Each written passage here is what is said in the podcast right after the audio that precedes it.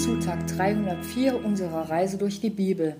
Ich bin Anne und lese uns heute aus der Elberfelder 2006 aus dem zweiten Buch Mose, Kapitel 11, die Verse 1 bis 10. Androhung der letzten Plage. Und der Herr sprach zu Mose: Noch eine Plage will ich über den Pharao und über Ägypten bringen. Danach wird er euch von hier wegziehen lassen. Wenn er euch endgültig ziehen lässt, wird er euch sogar völlig von hier fortjagen. Redet doch zu den Ohren des Volkes, jeder soll sich von seinem Nachbarn und jede von ihrer Nachbarin silberne Schmuckstücke und goldene Schmuckstücke erbitten. Und der Herr gab dem Volk Gunst in den Augen der Ägypter. Der Mann Mose war sogar sehr angesehen im Land Ägypten, in den Augen der Hofbeamten des Pharao und in den Augen des Volkes. Mose nun sagte zum Pharao, so spricht der Herr, um Mitternacht will ich ausgehen und mitten durch Ägypten schreiten.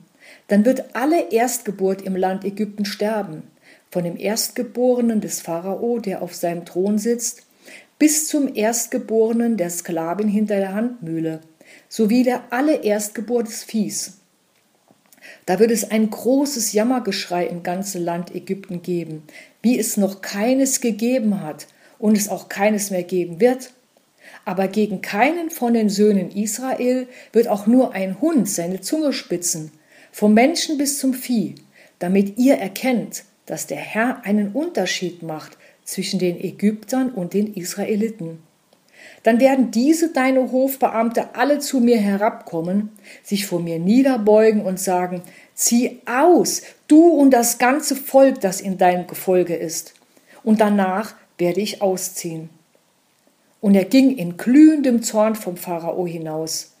Der Herr hatte nämlich zu Mose gesagt, der Pharao wird nicht auf euch hören, damit meine Wunder im Land Ägypten zahlreich werden. Und Mose und Aaron haben alle diese Wunder vor dem Pharao getan. Aber der Herr hatte das Herz des Pharao verstockt, so dass er die Söhne Israel nicht aus seinem Land ziehen ließ. Die ganze Geschichte mit den zehn Plagen erinnert mich an den Kampf Davids mit Goliath.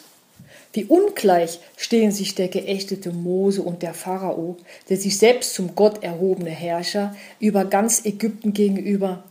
Und am Ende gewinnt David den Kampf gegen den so mächtig erscheinenden Gegner Goliath, weil er sein ganzes Vertrauen auf den Herrn setzt, der mit ihm kämpft und ihm Weisheit und Kraft zum Sieg schenkt.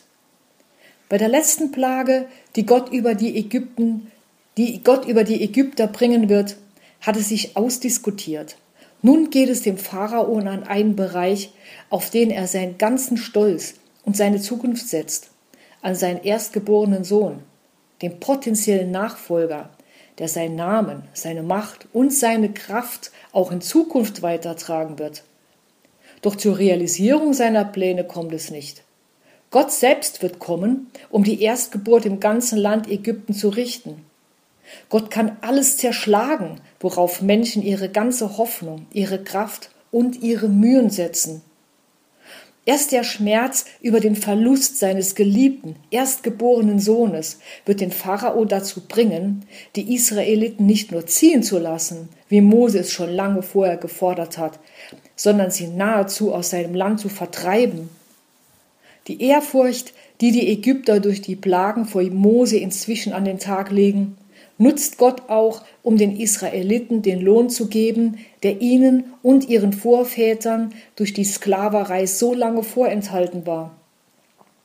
Die selbsternannten Totengötzen der Ägypter konnten sie weder vor den Plagen bewahren, noch den Gott der Israeliten von seinem Tun abhalten. Irgendwie zeigt mir dieses Kapitel, dass wir es nicht nur mit einem Gott zu tun haben, der immerzu geduldig ist und Warnung um Warnung ausruft, sondern auch mit einem Gott, bei dem alles Warten, alle Geduld und Warnungen ein Ende haben. Ein Gott, der handelt und auch Gericht über alles Gottlose hält, und zwar endgültig.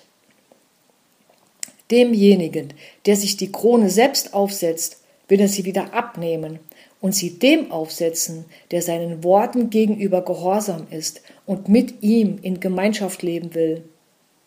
Früher hat es mich wütend gemacht, dass ich nach dem Willen Gottes in dem, was ich bin und was ich zu tun fähig bin, regelrecht ausgeliefert bin.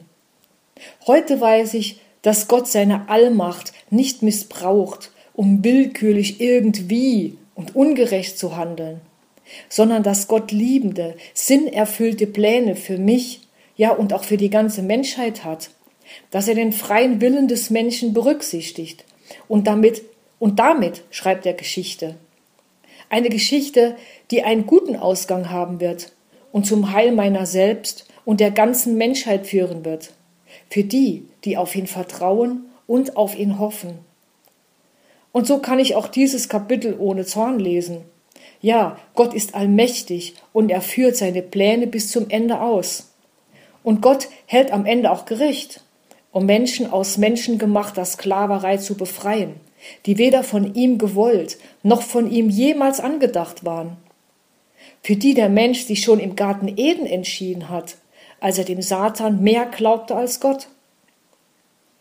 Heute ist ein guter Tag für einen guten Tag. Lass sein Wort in deinem Leben praktisch werden.